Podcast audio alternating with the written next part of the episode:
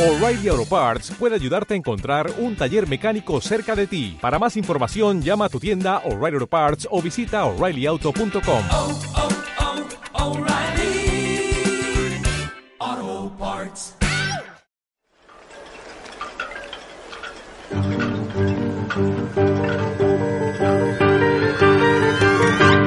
Radio Ritoque de Valparaíso y Radio Dulce de la Ligua presentan Relatos de la Ciudad del Viento, una lectura al patrimonio narrativo de Valparaíso. Súbete a esta nave que te invita a realizar una travesía por las obras literarias que se escribieron bajo el embrujo de un puerto bohemio, mágico y misterioso.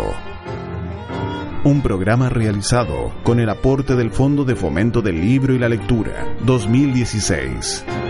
Relatos de la Ciudad del Viento. Una experiencia de cerros, mar, viento y letras. Conduce Oscar Rosales.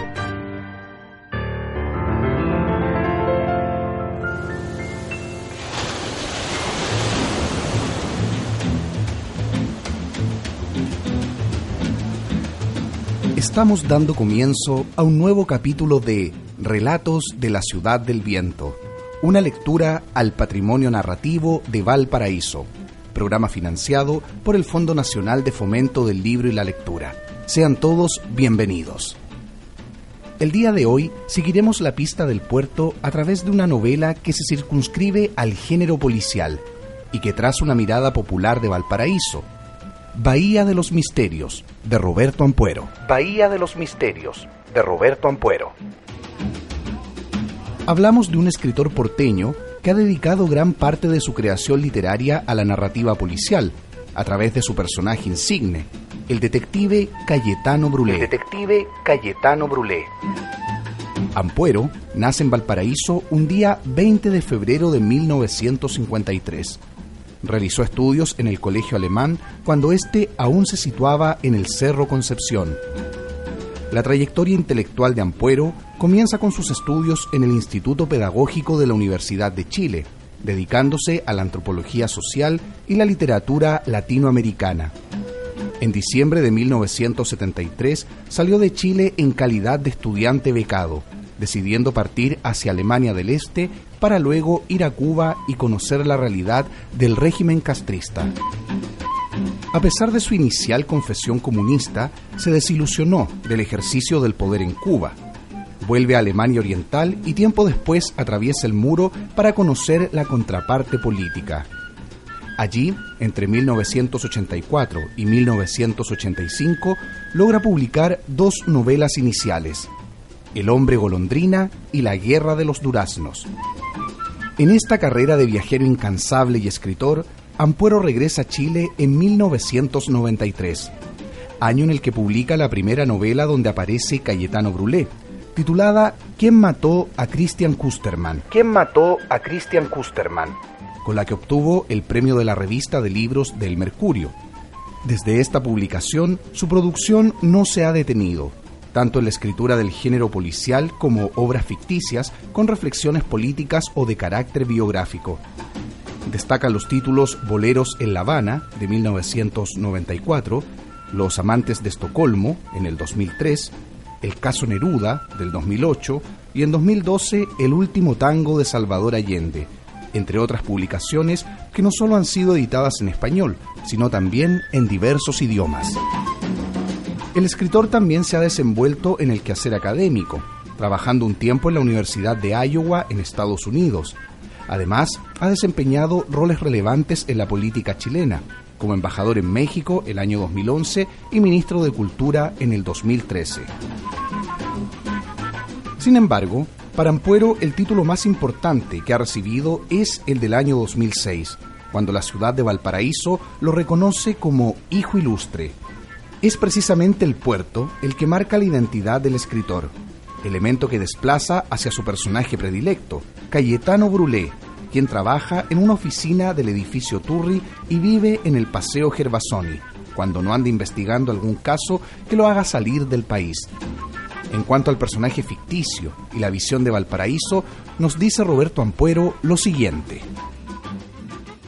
Bueno, esto lo comparto con Cayetano.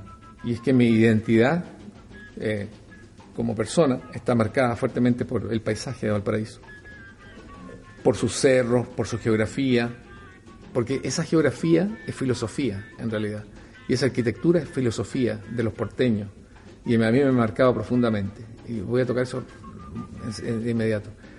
Entonces, a mí me ha marcado y, también a Cayetano lo marca. O sea, es, como, un, como una viga maestra dentro de la personalidad de la, de la, de identidad de, Cayetano Brulé. Eh, aunque él se desplaza por todo el mundo, pero sí hay algo permanente que se mantiene allí, eh, que no cambia, o que lo ata, lo ancla a una realidad. Eh, no todo es cambio, no todo no, este, es una identidad fluida en, la totalidad que cada vez va siendo alguien diferente, sino que hay algo que se mantiene con esencia. Y yo creo en esto de la, arquitectura, digamos, la arquitectura de Valparaíso como filosofía, eh, la geografía de Valparaíso como filosofía. Y lo, planteo también, creo, en la novela El caso Neruda, donde, donde hay un momento en que Neruda y, Cayetano Brulé conversan y hablan de Valparaíso. Y dicen, no hay ciudad que enseñe más en la vida que Valparaíso. Eh, pero en un momento puede estar en la, en la cima de los, de los cerros, en lo alto de una escalera de un mirador, admirando todo con todos tus pies, y en otro momento tropiezas y, vas a rodar cuesta abajo, por las escaleras, por el cerro, por la ladera, y vas a terminar muy abajo, y vas a tener que volver a, ponerte sobre los pies y mirar de nuevo todo lo que tienes que volver a subir.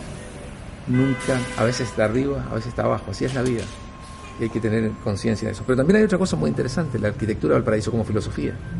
Son casas desde Valparaíso que tienen sus pilares metidos profundamente en lo que es el cerro, muy profundamente, pero son casas que todas tienen mirador, todas tienen ventana, todas luchan por ver el mar, todas luchan por ver el horizonte. Entonces hay una, un anclaje a tierra, la realidad muy práctica, y al mismo tiempo esta capacidad de soñar, que es muy de los porteños, pero también, no sé, de muchas, muchas culturas, ¿verdad? Esta capacidad, pero Valparaíso lo muestra, esta capacidad de soñar, esta capacidad de ver el horizonte, de soñar con ese horizonte un horizonte además que de pronto con la camanchaca desaparece y, tú no sabes dónde estás. O sea, son estados del alma. otro elemento que te enseña mucho Valparaíso y que es clave. Valparaíso no es una ciudad hipócrita. Santiago es una ciudad hipócrita. Tú puedes trasladarte por Santiago y otras ciudades como Viña del Mar. Y, no, es, no, es, no, estoy eh, condenando las ciudades. lo que quiero subrayar es, lo siguiente. Tú puedes trasladarte dentro de esas ciudades y tener la sensación de que viajas, estás en un país del primer mundo, por lo que ves por las calles, por las tiendas, por la gente, por los vehículos que hay ahí, por, los, por, los, por la fachada de los edificios. Valparaíso siempre te recuerda que estás en un país donde hay, bueno, prosperidad, hubo prosperidad, hubo gran momento y también hay una pobreza. O sea, un país con muchas tareas pendientes, por muchos temas sociales aún pendientes, graves. No puedes esconder la, la, pobreza en Valparaíso. En otras ciudades de Chile, en muchas de ellas puedes esconder la pobreza. Valparaíso siempre te recuerda la realidad. Eh, y en ese sentido, para mí, Valparaíso como identidad, para Cayetano, pero también identidad personal. Yo soy hijo ilustre de Valparaíso, algo que es el honor más grande que, yo puedo tener, porque es el reconocimiento de, mi ciudad eh, frente a mi modesta obra, ¿no? Eh, pero Valparaíso para mí está fuertemente dentro de mi identidad, marca mi identidad por estas cosas y otras cosas más que tienen que ver con su arquitectura, con su historia, con su forma de ser, que enseña mucho, que es una filosofía plena. Quien lea las obras policiales de Roberto Ampuero reconocerá en ellas la presencia de este detective de origen cubano asentado en Valparaíso. Es el autor de Bahía de los Misterios, del año 2013, quien expresa los motivos de su elección para un personaje tan ambivalente, caribeño pero amante del sur. Claro que la elección de Valparaíso como ciudad para vivir, viniendo de tierras cubanas, tiene un sentido claro, el mar. Ahora que caminaba frente al oleaje revuelto y espumoso del Pacífico, bajo la carretera que une Viña del Mar con Valparaíso, recordó el día en que fue a pescar a la playa de Bacuranao con su padre, el narrador de Bahía de los Misterios. Roberto Ampuero explica el porqué de esta elección tan opuesta que contempla el calor caribeño y el frío del sur y después me doy cuenta que hay, hay formas de ser latinoamericano, pero quizás las más, vamos a decir, extremas es esta forma de ser latinoamericana del cono sur, del mundo frío cercano al polo sur, con la otra que, forma de ser latinoamericano que está marcada por África, por su clima, y está en el Caribe. Y me dije, el día en que me planteé esto de, de escribir, que se llama una novela con un investigador, que eso fue lo- lo inicial, me dije, quisiera tener un personaje que fuese capaz de conocer estas dos claves que yo conocí y que descubrí. Sea, que pueda ma- manejarse en el Caribe, porque lo conoce y siente, y sabe, y siente la música, y siente la sandunga, y siente la sensualidad del Caribe, pero también pues, sea, capaz como latinoamericano de entender este mundo como el chileno, que es mucho más severo, era, era más austero, eh, también más disciplinado, más, más formal, eh, de inviernos que son cosas serias eh, que sea capaz de moverse entre estos dos mundos, porque eso va a ser como un puente dentro de toda América Latina. Y de allí surge este, este deseo por tener un personaje como Cayetano Brulé, que uniera estas almas de América Latina. Y en ese sentido, Cayetano, de una forma aporta algo de, las almas del ser latinoamericano, y cuando se desplaza al norte y llega a Europa o a Estados Unidos, él lo que hace es transmite o ve el mundo desde la perspectiva del sur, desde nuestra perspectiva, mira el norte. Porque, y ese es otro elemento importante a la hora de crear Cayetano, yo había vivido fundamentalmente en Europa. Ahora, en los últimos 11 años he, pasado, he estado viviendo en Estados Unidos. Pero en Europa me llamó la atención siempre algo, pero también a través del cine, de Hollywood lo había visto. En todas estas películas, en todas estas representaciones de América Latina, hechas en el norte, los latinoamericanos aparecemos siempre como extras, sencillamente como personajes de segunda línea. La primera, los protagonistas son siempre o norteamericanos o europeos, que vienen a América Latina y, y América Latina presta su escenario. Pero los actores reales, los protagonistas, son personas de Europa o de Estados Unidos, personajes eh, o actores, o, en las novelas, personajes, ¿verdad? Y yo, yo tenía la intención de devolverle, devolverle el protagonismo a lo latinoamericano. Es decir, invertir los términos. No era un afán de revanchismo, nada, pero invertir los términos. Que fuese un latinoamericano, con la mirada latinoamericana, pero como protagonista, no como extra. Que fuese capaz de desplazarse por el norte, sacar conclusiones, actuar, operar, interactuar con éxito y con eficiencia en Estados Unidos o en Europa. Eso me parecía notable, pero no por una idealización, sino que porque sencillamente yo creo que los latinoamericanos podemos actuar muy bien en distintas atmósferas. Eh, y eso lo, he hecho yo, lo, han hecho colegas míos, lo hace la gente. Eh, y también para, también para ver con más matices esta, esta presencia latinoamericana, por ejemplo, en Europa o en Estados Unidos. Muchas veces se piensa que en Europa y en Estados Unidos solamente hay latinoamericanos que no tienen eh, formación ah, avanzada o una cualificación eh, determinada, sino que son mano de obra barata, cuando en realidad circula por el mundo, eh, y especialmente en Estados, Unidos y Europa, también un, sector latinoamericano altamente calificado y muy exitoso. ¿no? Eh, basta con ir a Estados Unidos, a la, a, la Florida o- o a las zonas cercanas a, bueno, a California o, también en Europa, en Alemania, Francia, para darse cuenta de eso. Mi personaje es un poco eso, es una conciencia, una voz, una visión, una perspectiva del sur que mira sobre el norte. Recuerda que desde que se inicia la relación entre, vamos a decir así, España y, y la- las nuevas Indias, eh, eh, arranca esto con el relato sobre América Latina, que es escrito por los conquistadores, que es escrito desde fuera, donde nosotros somos objetos a describir, no sujetos a contar la historia. Y por eso durante tanto tiempo hablamos del descubrimiento de América como si esto tampoco hubiese existido antes. Eh, y eso es interesante también. O sea, después, durante el siglo XIX, por ejemplo, los europeos envían muchos cronistas y científicos a, hacer el inventario de lo que era América Latina. Eh, pero el relato del sur hacia el norte, del encuentro en- entre estos dos mundos, visto desde el sur, ese relato está por, bueno, se- muchas veces se hizo desaparecer, se quemó, se impuso la, la amnesia, el olvido, eh, pero está por ser, está por ser es- escrito, eh, ya sea como ejercicio de la memoria, ya sea a través de la ficción, pero también está por ser escrito y tiene que ser escrito a diario, a través de lo, de lo que es la acción de los intelectuales, y para, para eso también están los intelectuales, ¿no? para contar, narrar las cosas, eh, o las epopeyas, o las, o las acciones que, que los demás también hacen a diario, y que por no manejarse en, el, en términos de relato, no, no, no pueden relatar. Eh, en ese sentido está también Cayetano. O sea, yo lo veo una- en una. Mi relación con Cayetano Brulé y mi, lo que intenta ser mi aporte de alguna forma, aunque esto ya es tener mucha conciencia, uno no tiene nunca esa conciencia, es poner una voz del sur, dentro de, lo que es eh, una visión, una voz del sur sobre el norte, para describir el norte, dentro de, de lo que pudiera ser una novela negra, de policial, de aventura, de desplazamiento, de enigma, da lo mismo. Antes de entrar a la trama de Bahía de los Misterios, escuchemos a Tito Fernández cantándole a Valparaíso, evocando desde el comienzo de su pieza a este puerto desde la fuerza de su mar. Las olas el mar, el invierno la sal, y una gaviota vuela sobre el agua. Valparaíso está allí, donde la selva es todo puerto, donde la historia es todo el humo, donde el mañana es puro cuento,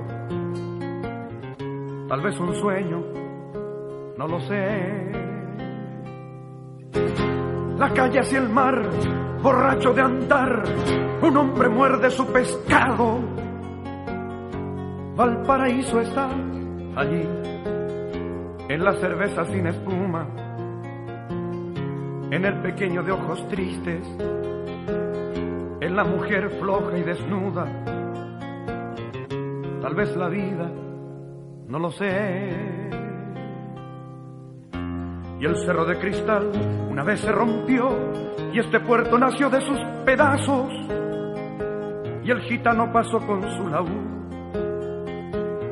y se bebió una copa a su salud. Las olas, el mar, un cigarro liar, y hay un hermano pobre que no vuelve. Valparaíso está allí, la garganta seca y ronca, la red vacía sin pescado, en la mañana silenciosa, tal vez un sueño no lo sé. Allí donde hay una mujer que sin amores va de marino en marino eternamente, allí donde han anclado los dolores, estaba el paraíso para siempre. Estamos compartiendo los relatos de la ciudad del viento una travesía por las obras literarias que se escribieron bajo el embrujo de un puerto bohemio, mágico y misterioso. La construcción de la historia latinoamericana, a cargo de los intelectuales, como enuncia el propio Ampuero, es el motor de la novela Bahía de los Misterios, una de sus últimas publicaciones, editada a 20 años de la creación de Cayetano Brulé. La narración se sitúa en Valparaíso, lugar donde sucede un crimen indescriptible, o mejor dicho, inconcebible.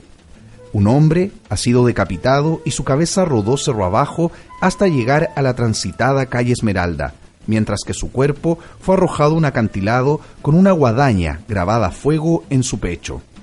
La víctima era un extranjero, norteamericano, y tras un año de infructuosas investigaciones, la esposa del fallecido estudioso Joe Pembroke llega al edificio Turri buscando a Cayetano Brulé para solicitarle que investigue el caso.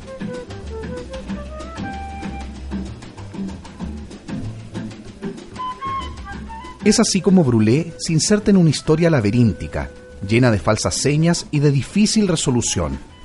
Joe Pembroke era un intelectual norteamericano que se dedicaba a estudiar Latinoamérica y se situaba al lado de la historia no oficial, ¿Quién cerraba esta versión? Basándose en estudios de Jack D. Forbes, el autor de The American Discovery of Europe del año 2007, Pembroke es discípulo de la teoría de que los nativos americanos conocían muy bien las rutas marítimas y habían llegado a Europa antes que Cristóbal Colón a las Indias.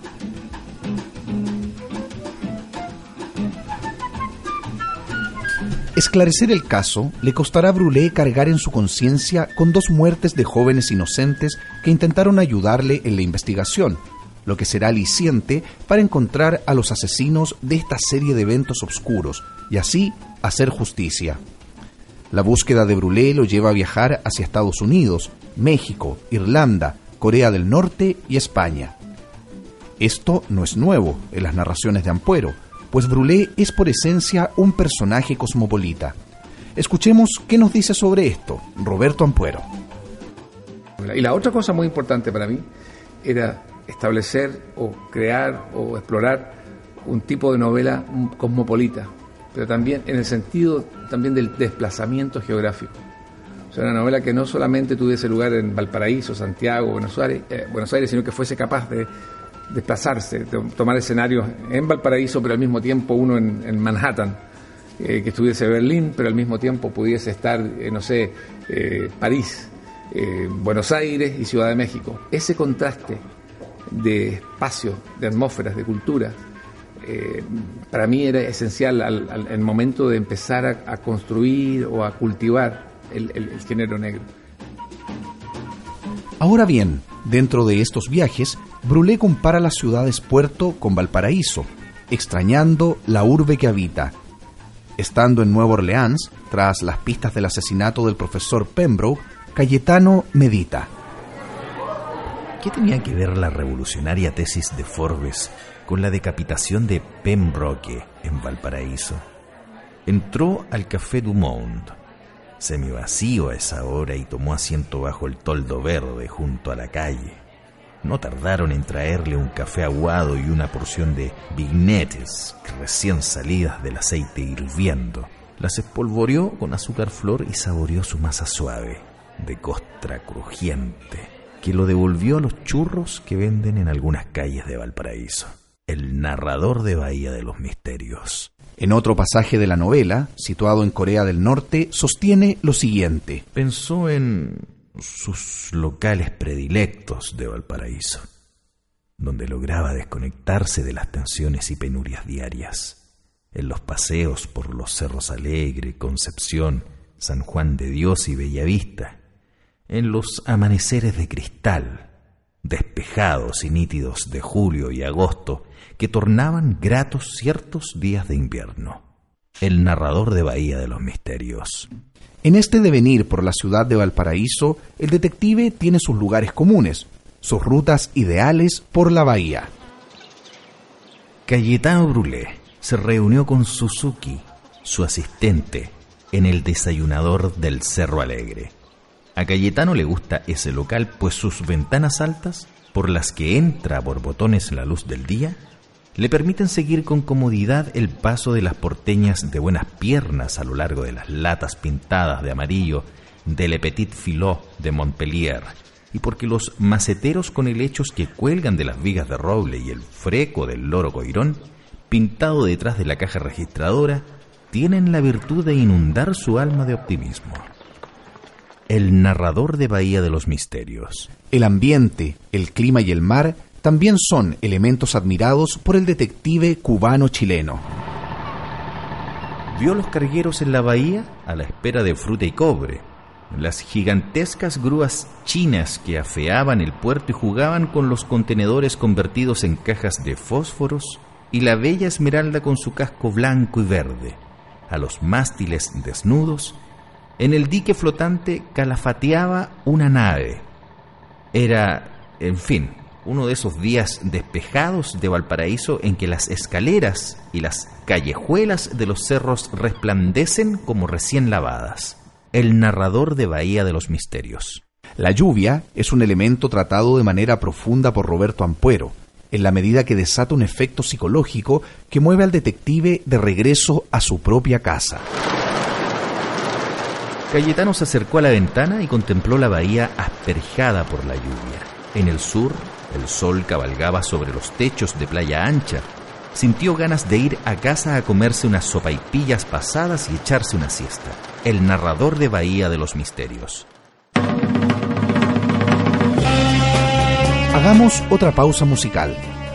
Una banda que supo producir el auténtico sonido porteño The Blue Splendors, con su versión para el clásico Goldfinger.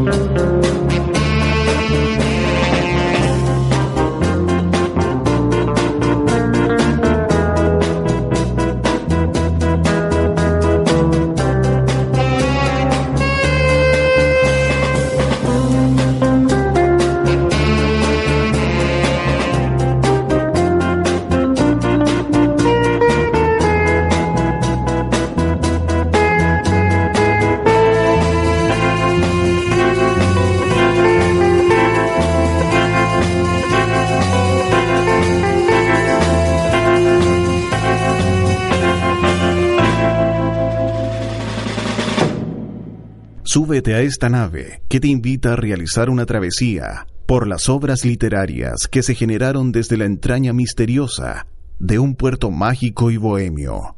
Relatos de la ciudad del viento. Estamos de regreso en Relatos de la ciudad del viento por radios Ritoque de Valparaíso y Dulce de la Ligua. Valparaíso es cerros, caletas, pasajes, callejuelas y escaleras.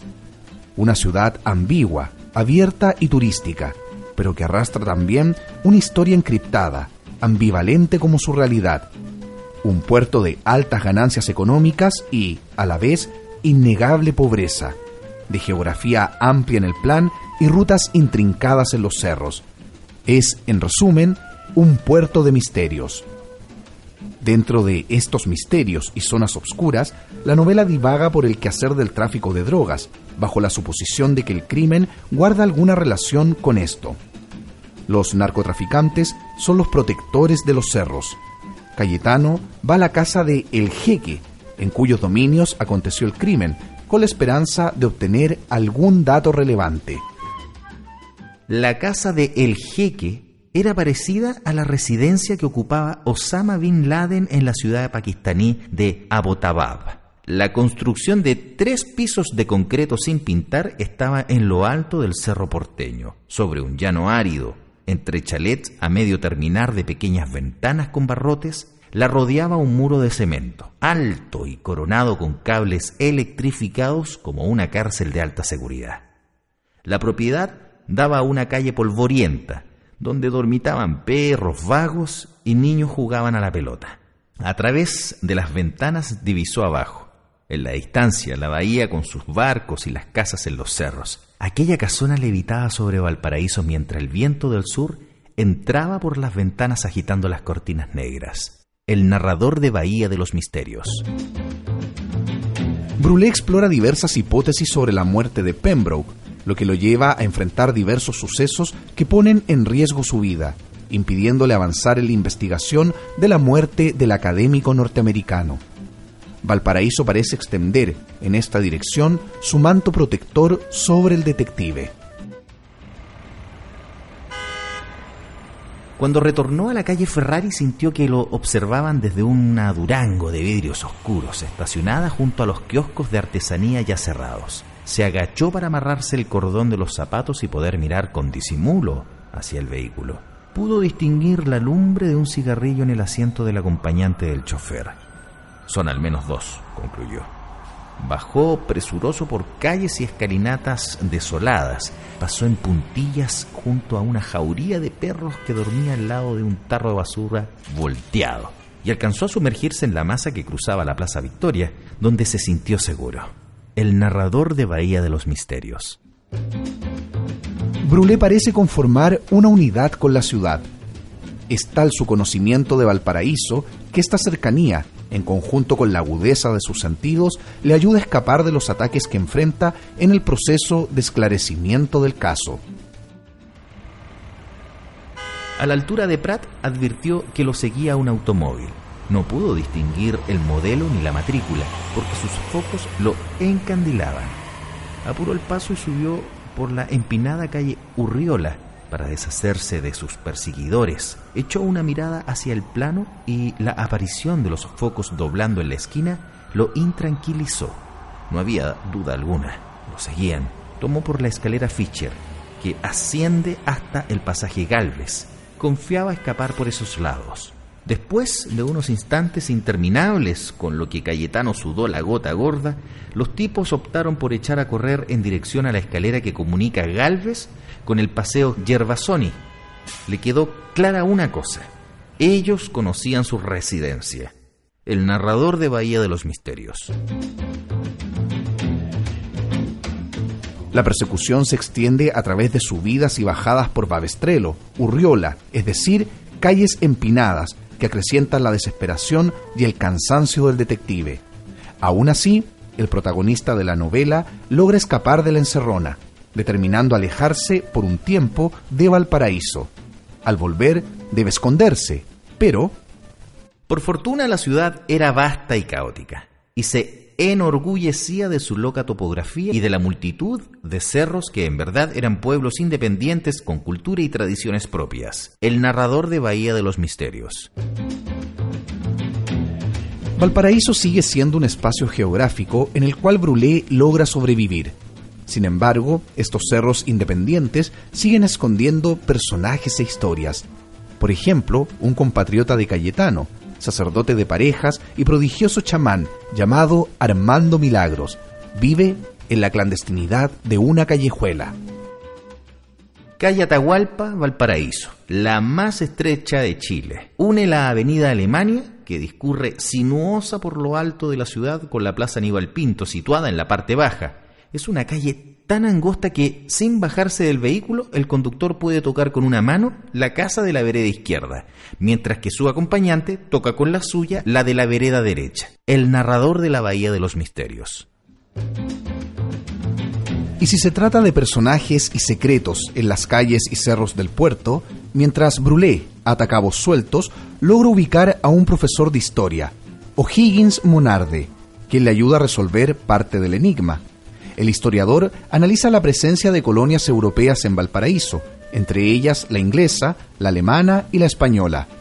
A partir de los diálogos con el profesor, Brulé percibe que en la configuración de la ciudad-puerto intervinieron muchas ideologías totalitaristas.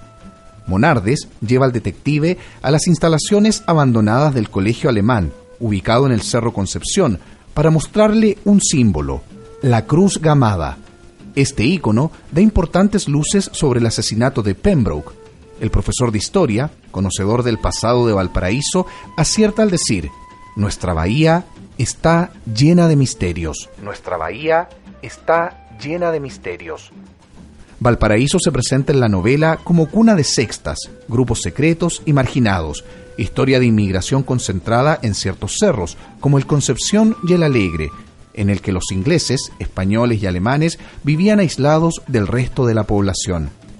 Estos datos, que parecen distanciados del degollamiento de un hombre en una quebrada de la ciudad el año 2011, permiten que finalmente Brulé dé con la causa del asesinato del profesor norteamericano. Pero luego de tanto ajetreo, viaje, persecución y enigmas, el detective desembarca en otra clase de misterio, la mujer. La visión de Ampuero sobre el sujeto femenino es clara. La mujer está emancipada, es autosuficiente, segura, dominante y apasionada. Todas las que figuran en la narración poseen estas características, pero son dos las que se roban las pasiones del cubano. Andrea Portofino, la porteña, y Soledad Bristol, la norteamericana. Si de puntos en común se trata, ambas son muy inteligentes y su vida gira en torno al estudio. Para Andrea en literatura, para Soledad en historia. En la lejanía de Corea del Norte, Brulé reflexiona. Pensó en Andrea Portofino y en Soledad Bristol, mujeres adorables, profesionales y autónomas conscientes de sus derechos. El narrador de Bahía de los Misterios. Sobre este punto, el escritor reflexiona de la siguiente forma. Lo que yo intenté es romper con eso. Romper, por ejemplo, con una visión de la mujer que hay en esas novelas. Que es una no- son novelas que obviamente tenían esa visión de la mujer porque estábamos hablando de los años 20, 30, donde en general dentro de la sociedad norteamericana, para no hablar de la sociedad, sociedad latinoamericana, la percepción de la mujer estaba, se alimentaba desde, una, desde el machismo, desde una violencia, desde una agresividad, y donde la mujer era realmente objeto, simplemente objeto decorativo de las historias de hombres, donde aparecía ¿verdad? como un señuelo, como la mujer fatal, como la prostituta, como la santa, como, eh, pero, nunca, pero eran como extras. Eso a mí siempre me ha incomodado verlo, incluso en la novela negra de hoy, eh, y a mí me interesó combatir eso. Eh, vamos, combatir quizás es una palabra muy, muy, muy dura. No, plantear desde otra perspectiva el tema también de la mujer, la proyección de la mujer, desde un ser humano, desde un hombre moderno, ¿no? que no es tampoco, no está libre de- de responsabilidad a la hora de, de verla, y marcado por, por- por el machismo, pero que tiene una visión distinta, más democrática con respecto a la mujer, más igualitaria, eh, donde la mujer aparece de igual a igual con, con este- con el detective. Eso me interesaba mucho. La mujer se muestra osada y exigente. Asimismo, la sexualidad porteña es abierta e ilimitada. Tirar a la porteña es decir, acodada sobre el rellano de alguna ventana, de frente a la calle con la grupa orgullosamente en ristre, disimulando el tejemaneje que tiene lugar entre los visillos donde Cayetano, desde un excitante anonimato, se esmeraba por atenderla como se merecía, el narrador de Bahía de los Misterios. Para un hombre de sangre caliente como Brulé, el amor se ve estimulado por la interacción que se produce con la música. Música que, en una ciudad de puertas y ventanas abiertas, se escucha de manera permanente. Tal vez el mayor punto de unión entre música y amor se aprecia en el episodio en que Brulé baila con Andrea Portofino en La Piedra Feliz, la canción Qué bonito amor, de José Alfredo Jiménez. Qué bonito amor hizo sentir a Cayetano Brulé que el laberinto de luces, pasajes y escaleras de Valparaíso lo acogía una vez más con todo su cariño salino, el narrador de Bahía de los Misterios. Más allá de todo secreto, Brulé limpia la ciudad del terror para sentirse a su vez protegido por ella, para dejar de ser, por un momento, una bahía de misterios. Y así vamos cerrando el programa del día de hoy. Los invitamos a seguir con nosotros la próxima semana en este recorrido por la literatura creada por los escritores del puerto. Y para despedirnos, José Alfredo Jiménez, musicalizando La pasión del detective Cayetano Brulé con Bonito Amor. Hasta la próxima.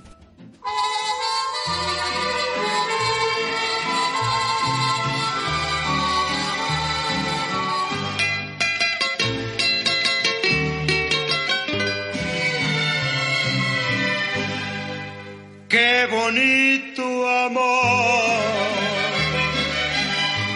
qué bonito cielo, qué bonita luna, qué bonito sol, qué bonito amor. Yo lo quiero mucho porque siente todo lo que siento yo. Ven juntito a mí. Quiero que tus manos me hagan mil cariños.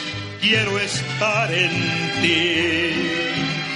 Dame más amor. Dame más amor. Pero más y más. Pero más y más. Quiero que me beses como tú me besas y después te vas. Yo comprendo que mi alma en la vida no tiene derecho de quererte tanto. Pero siento que tu alma me grita, me pide cariño y no más no me aguanto qué bonito amor, qué bonito cielo, qué bonita luna, qué bonito sol. Si algo en mí cambió, Si algo en mí cambió, te lo debo a ti, te lo dejo a ti. porque aquel cariño que quisieron tantos me lo diste a mí. Qué bonito amor.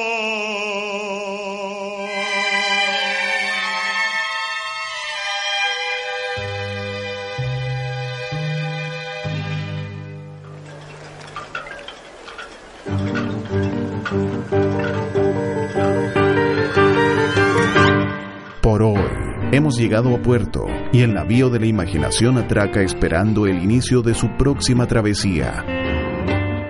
Relatos de la ciudad del viento.